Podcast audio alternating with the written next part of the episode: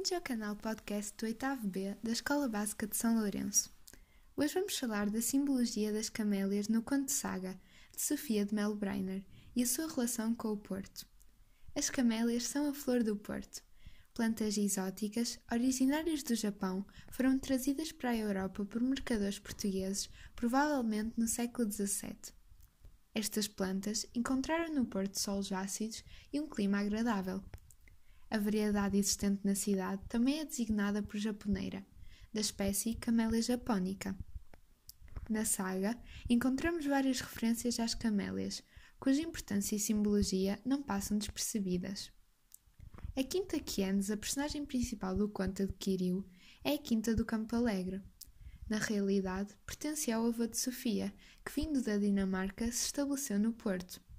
Desde 1951, está instalado o Jardim Botânico do Porto e, mais recentemente, o Museu da Biodiversidade. Os avós de Sofia construíram os jardins onde encontramos inúmeras espécies de plantas, oriundas dos quatro cantos do mundo. No canto são referidos os pomares, os roseirais, os junquilhos, as tílias, as cerejas brancas e as camélias, que se tornaram célebres.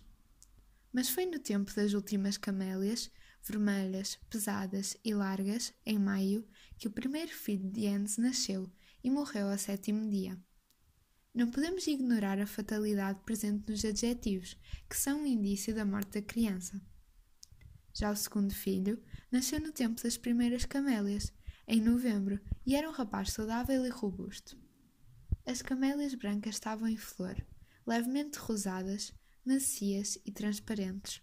Algumas lhe trouxeram ao quarto, apanhadas à beira do roseiral.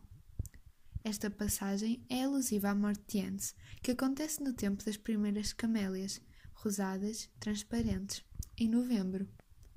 As primeiras camélias surgem no outono, estação do ano associada ao fim de um ciclo. É no outono que as plantas, fim do esplendor do verão, envelhecem e morrem, mas as camélias iniciam o seu ciclo de vida tal como Anne se prepara para uma nova vida para além da morte. As camélias transparentes e pálidas poderão ser associadas à pureza, à inefabilidade da vida humana e à espiritualidade.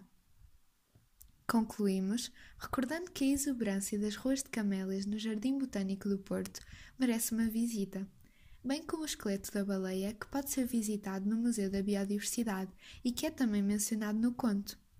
A literatura é uma fonte inesgotável de conhecimento e de significados. Até ao próximo podcast.